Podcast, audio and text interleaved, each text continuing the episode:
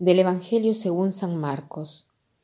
En aquel tiempo Jesús entró otra vez en la sinagoga, y había allí un hombre que tenía una mano paralizada. Lo estaban observando para ver si lo curaba en sábado y acusarlo. Entonces le dice al hombre que tenía la mano paralizada, Levántate y ponte ahí en medio. Y a ellos les pregunta, ¿qué está permitido en sábado? ¿Hacer lo bueno o lo malo? Salvarle la vida a un hombre o dejarlo morir. Ellos callaban, echando en torno una mirada de ira y dolido por la dureza de su corazón, dice al hombre, extiende la mano. La extendió y su mano quedó restablecida. En cuanto salieron, los fariseos se confabularon con los herodianos para acabar con él. Hoy nos encontramos en la sinagoga y Jesús participa de la vida de la sinagoga y se da cuenta que había un hombre con la mano paralizada. ¿Y qué cosa hacen los herodianos? Los herodianos eran autoridades civiles y los fariseos eran las autoridades religiosas. Lo miran e inmediatamente se dan cuenta de que Jesús quiere hacer algo, porque si Jesús ve a un hombre con la mano paralizada, quiere decir que Jesús se da cuenta que hay alguien que necesita ayuda, que necesita algo. Y cuando Jesús se da cuenta que nosotros tenemos necesidad de algo, Él quiere proveer, quiere, quiere inmediatamente intervenir. Entonces, Jesús le dice en primer lugar al enfermo, ponte en medio. Ya esta era una frase que provocaba una cierta inquietud, porque los deshábiles eh, no podían participar del culto normalmente, ni tampoco íntegramente, por lo cual estaban eh, dejados de lado. El hecho ya que Jesús le ha dicho álzate y ponte en medio era invitar al hombre con la mano paralizada a tomar parte de toda la celebración de la sinagoga. Y después hace una pregunta. ¿Qué está permitido en sábado? ¿Hacer lo bueno o lo malo? Esta pregunta es un poco extraña porque ninguno te dirá que hacer del mal es lícito.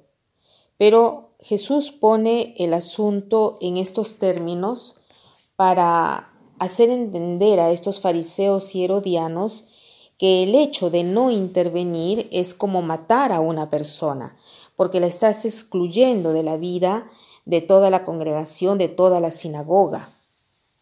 Entonces Jesús les hace entender que no solo no le hace el milagro, sino que le haces daño. Eh, después dice, echando en torno una mirada de ira y dolido por la dureza de su corazón. O sea, Jesús se entristece por la dureza del corazón. ¿Qué cosa es esta dureza del corazón? Es eh, la incapacidad de ser misericordiosos y de venir eh, al encuentro ante las necesidades de los demás. Es estar sobrecargado de cosas para hacer, tal vez buenas, pero que pueden eh, llenar nuestra jornada poniendo a Dios de lado y que nos, nos quitan la posibilidad de estar en relación con los demás que nos hacen extraños a la vida de las personas y que nos hacen fríos ante ellos. Esta es la dureza del corazón, ¿no? Entonces, esta dureza del corazón se, digamos que, que tiene curación, que se puede curar. Los padres de la iglesia hablan mucho de esta dureza del corazón, la llaman también esclerocardia.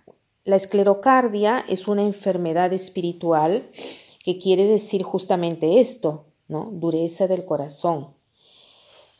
Hay predicadores que dicen cómo curar esta esclerocardia. Hay una muy interesante que es de Monseñor de Luca, que dice que para vencer la esclerocardia se necesitan tres elementos, ¿no? Y en primer lugar, hablar con Dios.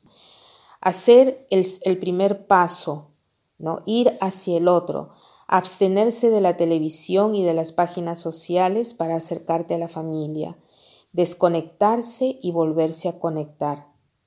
En las explicaciones de Monseñor de Luca, el Evangelio es considerado como un antioxidante para disolver todos los endurecimientos del corazón, que es la consecuencia de estos ir y venir de la vida cotidiana, ¿no? a la cual estamos concentrados en miles cosas, porque la esclerocardia no es una enfermedad que llega al improviso, improvisadamente, sino que se forma gradualmente, día a día.